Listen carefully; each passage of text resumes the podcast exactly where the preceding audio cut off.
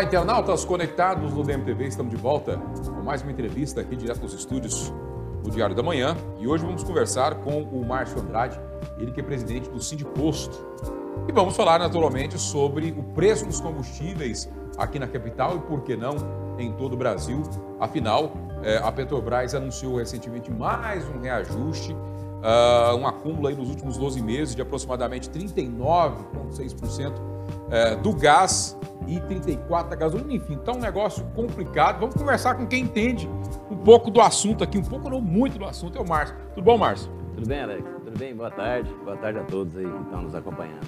Bom, Márcio, primeiro, uh, acho que a pergunta que todo mundo faz. Eu sou uma pessoa leiga, vamos dizer assim. O que eu entendo é que eu tenho um carro e que eu tenho que abastecer quase todos os dias, assim como grande parte dos brasileiros. E o questionamento que todos fazem, assim como eu, é por que, que o combustível está tendo essa sequência de reajustes antes nunca vista no Brasil? Pois é, Alex. Essa é uma situação onde incomoda todos nós, né? Não só o usuário, quer dizer, o consumidor, que somos, todos nós somos, mas também o empresário do segmento, né? Os postos de combustíveis também nunca passaram por isso, por essa situação, e estão tendo o mesmo sentimento que o consumidor, né? De ter que cada dia desembolsar mais recursos, mais dinheiro para poder adquirir o produto e deixar à disposição do consumidor no posto de gasolina. Isso é uma dificuldade também que o empresário tem sentido. Né? Tudo isso é em função de uma política da Petrobras que tem o preço de paridade internacional. É mais do que nivelar o preço ao mercado internacional. Né? Porque o que, que é a diferença? Hum. É o preço que custa o combustível para chegar aqui no Brasil. Então está incluído nesse preço o frete para sair lá da, do Oriente Médio, sair dos Estados Unidos, de onde vier, né, a importação da gasolina. Então já se embute nisso o custo para chegar esse produto aqui no porto, no Brasil, né, e com todos os desembaraços. Quer dizer, então todo esse custo a Petrobras pega e nivela a esse preço. Não é o preço que, lá dos Estados Unidos apenas, né? Uhum. é o preço para chegar aqui. Entendi. Então ela pega e equipara o preço dela a esse preço. Quer dizer, encarece ainda mais. E nós temos a questão cambial, né? porque todo o petróleo é negociado, sempre foi, em, em dólar. Uhum. Né? E nós estamos agora com uma defasagem aqui na, na questão cambial. O, o, real, que é o nosso dinheiro, o nosso dia a dia, ele desvalorizou muito em relação ao dólar. Então está ficando ainda mais pesado. Se a gente for olhar historicamente, é, a gasolina, até no Brasil mesmo, ela custou sempre em torno de um dólar, um dólar de 20, né? Uhum. e que está mais ou menos na mesma faixa. Né? Então não mudou muita coisa. O que mudou é que o dólar hoje está muito, o real hoje está muito descolado do dólar. Né? Então está pesando para o brasileiro que ganha em real né? e que não tem o seu salário corrigido em dólar. E isso realmente tem impactado mais e a gente tem percebido isso mais duramente né, no nosso orçamento. Um exemplo prático para quem, por exemplo, mora aqui na região metropolitana de Goiânia. Nós temos aqui do lado, aqui na região metropolitana, é, o polo da Petrobras, que é em Senador Canedo, certo? Certo. O preço do petróleo, ele é, da gasolina, ela, ela sai de lá por um valor e chega quase que três, quatro vezes mais na ponta. Uh, eu sei que os postos de gasolina eles não fazem a, a, a é, é, eles não fazem o recolhimento dos impostos, né? Porque é, é existe uma, uma, uma, se chama de substituição tributária, né? Porque vai, o imposto ele vai, ele é da refinaria, é da distribuidora e chega para vocês, vocês não repassam esse imposto porque já, já foi cobrado. Mas o, quais são exatamente esses impostos e por que, que essa conta fica tão alta com um preço que sai ali, de uma certa forma, até baixo e chega tão alto aqui do lado? Isso. Na verdade, assim, nós temos. Eu queria abordar dois fatores, né? antes de falar diretamente do imposto é uma questão, por exemplo, que ninguém, pouca gente sabe disso. Uhum. A Petrobras, ela não tem um preço só no Brasil inteiro. Né? Então, quando ela vai vender, ela vai colocar o preço dela lá em Paulínia, uhum. aqui em Senador Canedo, né? Os preços são diferentes. Certo. Né? Só do produto. Então, ela, independente de imposto. Certo. Então, a, o preço de Goiás é o preço mais caro do Brasil. Né? A Petrobras cobra do goiano um preço mais alto do que cobra do, do, do consumidor de São Paulo, uhum. do consumidor de qualquer outra parte do Brasil, inclusive. E qual a explicação para isso? Inclusive lugares mais remotos. Né? Ah. O que a gente tenta é, perceber, ela não, tem, ela não se explica né, para colocar Entendi. o preço dela. Primeiro tem essa situação. Né? Eu nunca vi a Petrobras chegando explicando detalhadamente isso. é, ela nem fala sobre isso, na verdade, que existe essa diferenciação. Mas, então a gente, infelizmente, já somos penalizados aí, já dá no ponto de partida, né? Lá certo. do início. É, a gente supõe, né, analisando o mercado, que Goiás tem menos competição com os produtos importados. Então ela tem espaço para ter uma margem maior aqui em Goiás, né? Porque o custo para chegar de Paulínia em Goiás não é, é muito baixo, porque o produto vem por poliduto. Então é muito barato. Exatamente. O custo não justifica essa diferença toda que tem de em torno de 20 centavos de São Paulo, por exemplo. Uhum. Né? Então vai falar, ah, mas é o frete. Não é o frete. Nós temos lugares que é mais distante e que a gasolina chega lá em outros pontos, polos supridores, que são mais distantes do que Goiás e que é muito mais barato que Goiás. Né? Então esse é um ponto que é importante deixar claro. A gente já sai, infelizmente, pagando mais caro. A questão dos impostos, a gente fala o seguinte, a gente não recolhe diretamente para o Estado, mas o imposto que é devido pelo posto de combustível, a gente paga antecipado. Né? Antes de receber do consumidor, né, nós já estamos pagando na hora que a gente compra Entendi. o produto. Então a gente, antes de gerar o fato, de, de ter o fato gerador consumado, quer dizer, que é, que é efetuar a venda para o consumidor, eu já recolhi o imposto antes disso, na hora que eu adquiri o produto. Né? Então, a, mas o recolhimento para o Estado é feito parte na refinaria, né, quando se fala em gasolina e uhum. diesel, e parte na distribuidora, principalmente quando se fala no etanol. Uhum. Né? Então, as distribuidoras recolhem e as refinarias, tá? e não os postos. Isso para facilitar até a cobrança do imposto, né? ter menos trabalho na questão é, de fiscalização. O Estado, em vez de fiscalizar todos os postos, fiscaliza algumas distribuidoras e a uhum. refinaria que, que facilita o trabalho para ela. Né? E então o alto custo que a gente tem de diferença do preço do voltando à origem da pergunta, né? quando você tem do, do preço que sai da Petrobras lá, que é um valor que até ela fala que participa em torno de dois reais, em Goiás uhum. era quando ela falava dois reais, em Goiás já era dois e treze, dois e quinze né, por litro. E essa diferença que chega para o consumidor são impostos realmente. Nós temos uhum. aí os impostos estaduais e federais que incidem sobre o preço da gasolina. Vamos pegar como exemplo.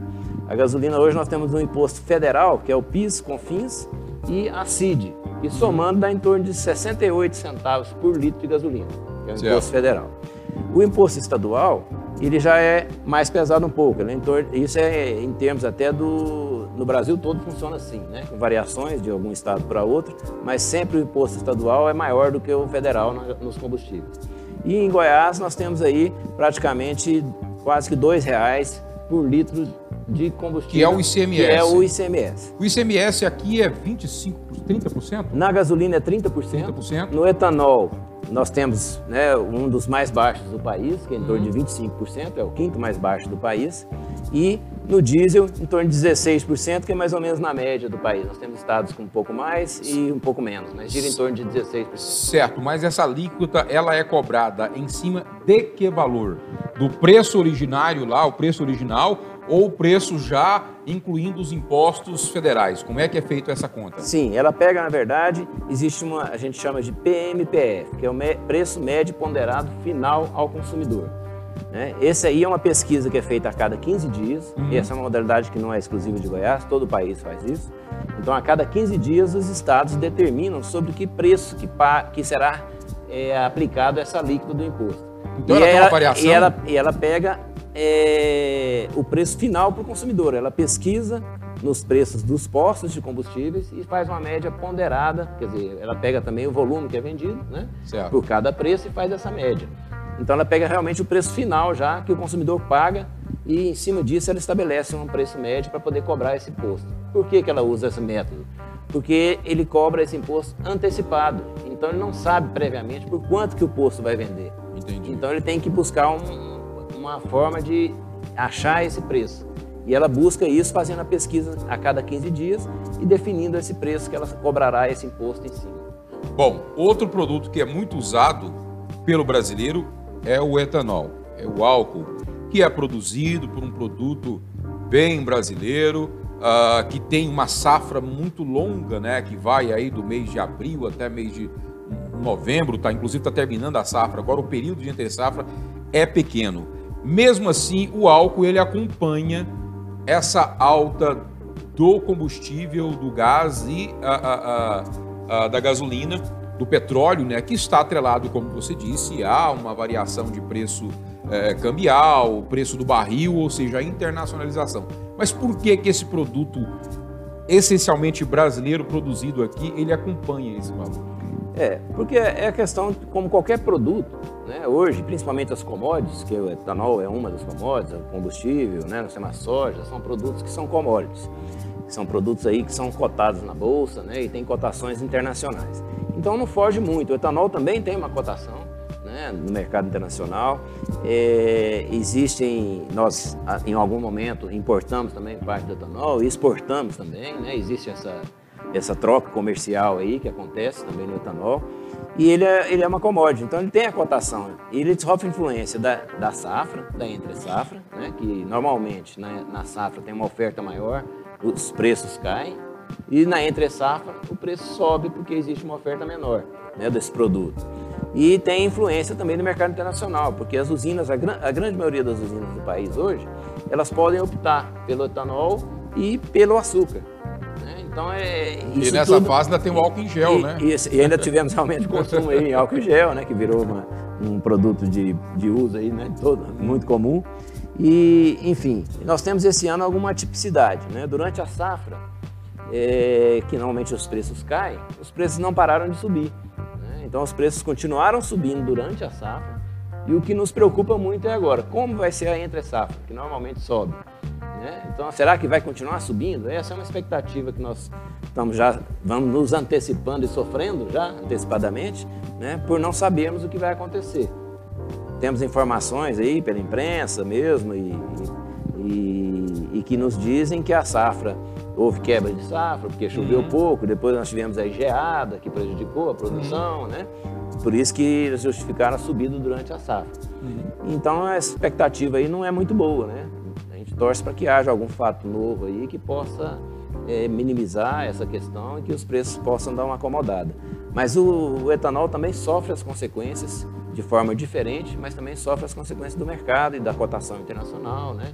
E, e sempre tem essa influência. Tem até uma, uh, um site que é da Exalc, que é a Escola Superior de Agricultura, lá da USP, e que tem essa cotação semanal de como é que se comporta os preços. Né? Uhum. E tem a cotação em dólar lá também. Então ah, não está muito tá. livre. Ela tem a cotação em real e a cotação em dólar, porque é um produto transacionado a nível mundial. E como a nossa moeda tem se valorizado de forma substancial nos últimos dois anos, isso significa que a tendência, se não houver uma, uma, uma, uma recuperação da moeda, que às vezes é contrária a muitas lógicas do mercado, o combustível vai, voltar, vai continuar subindo. Sim, eu tenho dito que é, é, muito importante que a gente tenha uma estabilidade política, uma estabilidade na parte financeira do país, para que o dólar possa se acomodar numa, num patamar que seja mais suportável né, para a uhum. nossa economia e para os nossos bolsos. Né?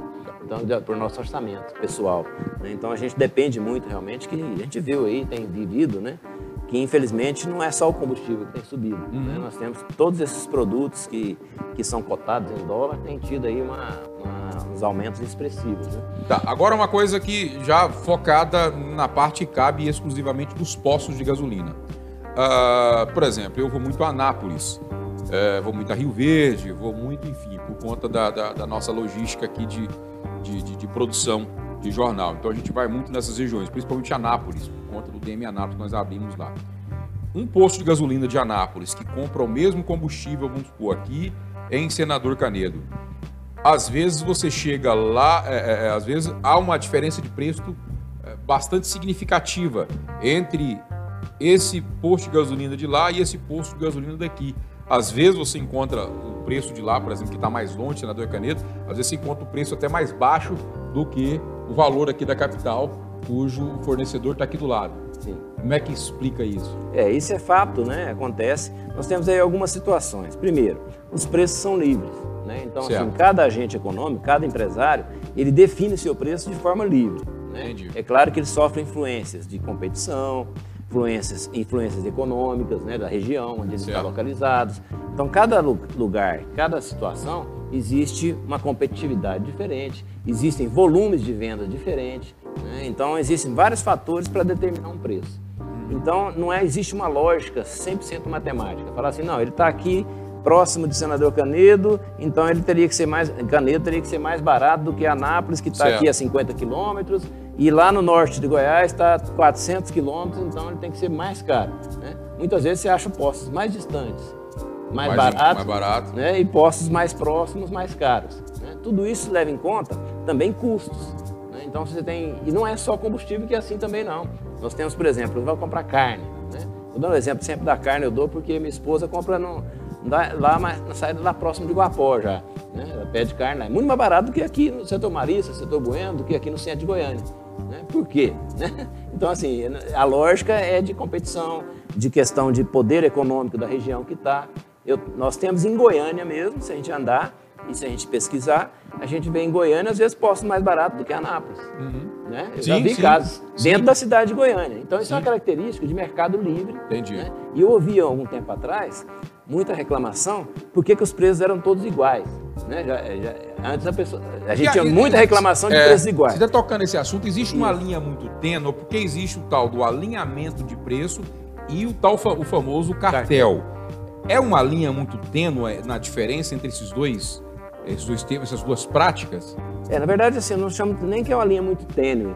O problema é que, às vezes, a percepção do consumidor ou de quem está andando nas ruas e no mercado só de estar tá próximo o preço ou estar tá muito igual, né, eu já vi de todo jeito. Então ela fala assim, ah, só dois centavos de diferença está tudo igual. Né? Uhum. Né? E às vezes dois centavos é uma diferença imensa para a lucratividade do negócio. Né? Então, para o consumidor, dois centavos não é nada, mas para o negócio, negócio representa muito, porque no giro, né, o volume que se gira. Uhum. Mas eu não chamo nem que é muito tênue essa percepção quando hoje principalmente os consumidores falam muito em assim, não, é cartel. Em Goiânia eu vejo muito nas redes sociais, é. né? Ainda continuam falando, mesmo já tendo sido provado, feito levantamentos pelo próprio CAD, que é o Conselho Administrativo de Defesa Econômica, a pedido do Ministério Público, né? Foi feito para se fazer uma análise em Goiânia, né? principalmente, é, se existia cartel ou não. Temos por escrito isso, né? alegando que não existe cartel nem preço abusivo em Goiânia na período que foi feita a análise, um período de um ano do mercado de Goiânia. Então foi feita uma análise profunda, não foi uma análise superficial, né? e que foi declarado pelo CAD e, e, pela Agência Nacional do Petróleo, que são os órgãos responsáveis por fiscalizar esse tipo de atitude né, ilegal, que é, que é o cartel, é, e foi declarado que não existe em Goiânia. Mas na percepção do consumidor, existe porque ele anda em algumas regiões, em determinadas regiões os preços são muito próximos, até iguais. Né? Uhum. Por quê? Porque é competição. O consumidor ele deixa de abastecer num posto por causa de poucos centavos. Sim. Então ele muda de posto. Quem quer ficar mais caro? Né? Então quando se fala assim, a gente já viu algumas decisões absurdas, né? É, principalmente no interior e no Brasil, em alguns lugares, e o juiz despacha lá e fala assim, ó, é proibido alinhar o preço. Né? Hum, Dou prazo aqui de 15 dias para o ah. mercado desalinhar o preço. Quem que vai ficar mais caro? E outra coisa, quem que alinhou? Porque às vezes, beleza, manda eu desalinhar. Eu baixo o preço do meu posto. Meu competidor copia meu preço. Quem que está alinhando? Sou eu que baixei primeiro ou o cara que copiou? É, fica né? complicado. Ou, ou vai obrigar aquele posto a ser penalizado e ficar mais caro e não vender? Uhum. Não ter consumidor lá abastecendo? Então, assim, existe uma série de, de fatores. Mas o mais importante é o elo da cadeia de combustíveis mais competitivo que existe é o segmento dos postos de combustíveis. É onde a gente tem maior competitividade, nós temos maior número de agentes, né? nós temos em, em Goiás 1.800 postos né? que disputam o consumidor. Uhum. E não existe esse negócio de você chegar e combinar com o seu vizinho, porque ele não quer perder cliente, ele não quer abrir mão do cliente dele para outro, facilitar a vida do seu concorrente. Né? Uhum. É uma guerra, né? claro que no bom sentido, mas é uma disputa né, pelo consumidor, onde cada um quer ter mais consumidores. Uhum. Eu quero vender mais. Se eu vendo 100, eu quero vender 200, eu quero vender 300. E se eu, eu quero sempre vender mais. Eu não quero, ah, vou abrir mão aqui de, de, de 50 mil litros para o meu concorrente. Não abro. Né? Eu vou disputar ele até onde eu puder. Né? Então, a, na verdade, essa percepção do consumidor, se ele andar mais, ele vai ver grandes diferenças de preço na cidade. Uhum. Né? Mas ele precisa abrir o leque e sair daquele, da rota dele. Uhum. Né? Muitas vezes que a rota normalmente é a rota da maioria daquela região e onde os preços tendem a ser muito próximos, muito iguais até. Então essa é uma questão de mercado. Existe uma regra de, é, é, de repasse desse aumento feitas, quando a Petrobras faz um anúncio de aumento, existe uma regra para que os postos de gasolina repassem esse preço para o consumidor? Pergunto isso pelo seguinte: você falou aí agora em volumes muito grandes, 50 mil litros, porque normalmente o posto de gasolina, quando ele compra o produto, ele compra em grande quantidade. Se durante aquele período em que aquele estoque não ainda chegou ao fim, é feito um, um reajuste, muitas vezes no outro dia aquele posto de gasolina está vendendo aquele combustível já com reajuste. Ou seja, ele acaba, não é, ele não acaba reajustando um, um, um, produto que ele comprou do preço anterior. E às vezes acontece o contrário, por exemplo, quando você há uma, uma, uma, uma depreciação no preço, reduz o preço e, e, e, é, é, e há o, o, efeito inverso, o proprietário do posto fazer o inverso. É. Na verdade. Espera terminar aquele estoque para depois. Para depois baixar. Né? É. para baixar. Isso é condição de mercado. Né? Eu considero o seguinte: os preços são livres. Certo. E eu posso aumentar o preço do meu posto na hora que eu bem entender. Entendi. Né? É o meu produto. Eu Entendi. comprei ele, eu estou lá, eu estou no mercado e estou vendendo. Se eu aumentar meu preço hoje, sozinho, por exemplo, eu vou lá e aumento meu preço na hora que eu decidir que é assim que funciona. Então eu vou lá e aumento meu preço hoje. Se eu ficar fora do mercado, eu não vou vender. Né? Então, Entendi. assim, é, eu considero que o preço tem que ser livre. Né? É, na lei é livre, claro que tem, não se pode ter abusos, não se pode ter combinações, né? Tem uma série de regras que são éticas, que são é, que a gente tem que seguir, que são legais. Mas não existe nada que impeça um, um empresário, né, um comerciante, de colocar o preço na sua mercadoria. Né? É, é justo isso. Agora, é, existe uma certa ética. É óbvio que é o seguinte: o que regula isso é o mercado e a competição livre. Uhum. A partir do momento que eu tenho estoque antigo no meu posto e se eu resolvo aumentar meu preço na frente de todo mundo e, e ponho lá e começo a vender aquele que eu comprei mais caro, é um direito meu de tentar preservar meu capital, porque eu vou ter que comprar o próximo produto mais caro. Sim, exatamente. Então é uma forma de correção do meu capital para poder me manter no negócio. Né? É, mas nem sempre você tem estoque, os aumentos são dados de surpresa. Né? Uhum. Anuncia, a gente tem uma tendência, a gente começa a olhar o mercado e começa a ver tendência e vai se preservando. Quem tem dinheiro compra e faz estoque. Né? Tem gente que não tem capital mais, né? porque vai subindo tanto o preço, você precisa botar mais dinheiro, você não consegue ter mais dinheiro para comprar estoque à vontade. E, nem, e às vezes nem tem oferta né, para você poder estocar. Mas eu acredito o seguinte, o mercado é livre e cada agente deve fazer como, como achar melhor. Uhum. Né? Então, se ele tem estoque e repassa, ele está preservando o capital de giro dele, é um direito dele. Uhum. Tem outros que têm a opção de segurar isso, para tentar angariar mais clientes. Falou assim, eu vou demorar mais para repassar, né? Que eu vou trazer mais clientes para o meu negócio aqui, vai conhecer meu negócio, eu quero atender ele bem, para ter a oportunidade de segurar ele aqui depois. Né? Então, é a estratégia comercial de cada empresário. Eu vejo dessa forma. Bom, e segundo você, que é um, pessoa que é especialista do setor e segue essa tendência, pesquisa essa tendência que você acabou de dizer, qual que é a percepção que você tem sobre essa tendência para os próximos dias, os próximos meses? Vão ser novos reajustes?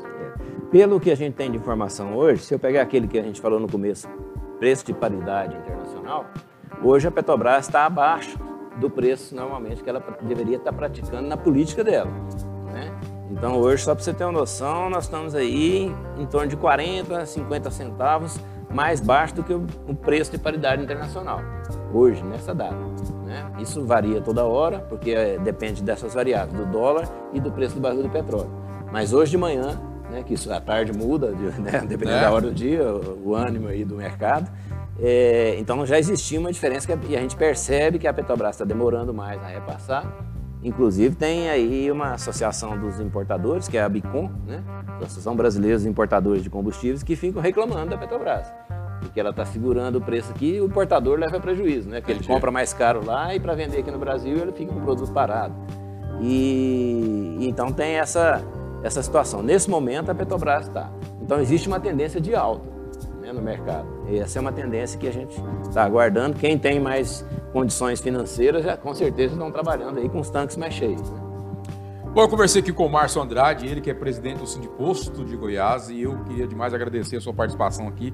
Foi muito elucidador, eu tenho certeza que os nossos internautas aí devem, não devem estar felizes, mas devem estar pelo menos mais esclarecidos né, em saber um pouco mais como que funciona essa complexa logística dos reajustes de preço dos combustíveis no Brasil que vem assustando nós brasileiros, nós consumidores e tá complicado. Mas queria demais agradecer a sua disponibilidade de vir aqui poder ajudar a gente a esclarecer isso para os nossos internautas. Obrigado, Alex. Obrigado a todos que nos acompanharam. Para nós é cada dia mais importante essa oportunidade que vocês estão nos dando de estar dialogando, de estar conversando e mostrando para o consumidor a verdade, mostrando a realidade, que no, no momento ela, é, ela, é ruim, uhum. né? E a gente está sofrendo também, né? O dono do posto, quer dizer, as margens de lucro, a gente não, não abordou, mas as margens de lucros do, dos postos, elas estão menores percentualmente hoje do que há um ano atrás né? porque não está conseguindo repassar esses preços, porque o consumo tem caído. Né? Se você repassa, aí cai ainda mais Ainda cai a mais, então a gente fica naquela, entre a cruz e a espada, né? Quer dizer, se eu aumentar meu preço e botar a margem que eu trabalhava normalmente, eu vou reduzir a venda, piorar a minha situação, né? E fica nesse dilema. Mas infelizmente não tem como segurar e, e, e os aumentos são muito grandes. É, você acabou de, de, de, colocar nesse finalzinho aqui um cenário temeroso, porque você disse sobre a Petrobras que está fazendo o mesmo, está segurando o preço do, do, do que deveria ser praticado no mercado aqui alinhado com o mercado internacional, cerca de 40 centavos. E aí você diz que os donos de postos também têm feito esse sacrifício, porque se repassa o mesmo percentual que era feito um ano atrás, você prejudica o consumo, ou seja... Uh, uh, é uma situação que está difícil para todos. Todo né? Essa tá... é uma situação, não é só o consumidor, o empresário aqui também está, né? E, enfim, o, o, país todo, né? Nós estamos vivendo essa situação aí que é de realmente de grande dificuldade para todos nós. Desculpa, eu tive Covid há uns seis meses atrás e acabou com a minha memória. A gente falou sobre a questão do percentual aí, de, o valor de aproximadamente 40 centavos na Petrobras. Vocês têm um percentual do, do, do quão menos vocês estão cobrando é, é, hoje a, em relação ao que era praticado no mês passado? Qual que é o deságio aí, o percentual de vocês da margem de lucro? É, a margem de lucro, eu fico numa posição até muito delicada de falar em margem de lucro, certo. Por, por causa justamente dessa questão delicada de, de cartel, de indicação Entendi. de margem. Então, quando eu, representante do, do segmento, falar aqui para a imprensa, ao público, de modo geral, eu, já tivemos situações assim, de sermos notificados pelo CAD, né? De não informar preço, margem de, preço, na verdade, margem de lucro, indicação, porque se eu falar que não, girava em X%. Né? Eu, eu, a gente é tão melindroso que a gente é interpretado como se eu estivesse utilizando esse meio aqui seu, que você me abriu a oportunidade, para indicar para o revendedor qual a margem que ele deve colocar. né? Mas o que eu posso dizer para você é que as margens de lucro hoje, e elas são abertas, né? o consumidor pode pesquisar na Agência Nacional do Petróleo, existe lá o histórico né, no site da Agência Nacional do Petróleo, é anp.gov.br. Né, lá tem a pesquisa de preço que é semanal e lá tem a evolução né, de todos Entendi. os preços. E lá pode ser visto que realmente o que eu estou falando é verdade e tem lá comprovados por um órgão público né, que não tem, mas infelizmente eu não posso responder com precisão, apesar de saber. Bom, meu papel aqui é perguntar, né? é. né? Então, isso eu faço bem. Márcio, obrigado pela sua disponibilidade. Obrigado, estamos sempre à disposição. Muito obrigado aí. A você conectados com a gente, obrigado pela companhia e voltamos a qualquer momento com mais informações, mais entrevista, mais conteúdo para vocês que estão ligadinhos com a gente. Tchau, tchau, gente. Um abraço, até a próxima.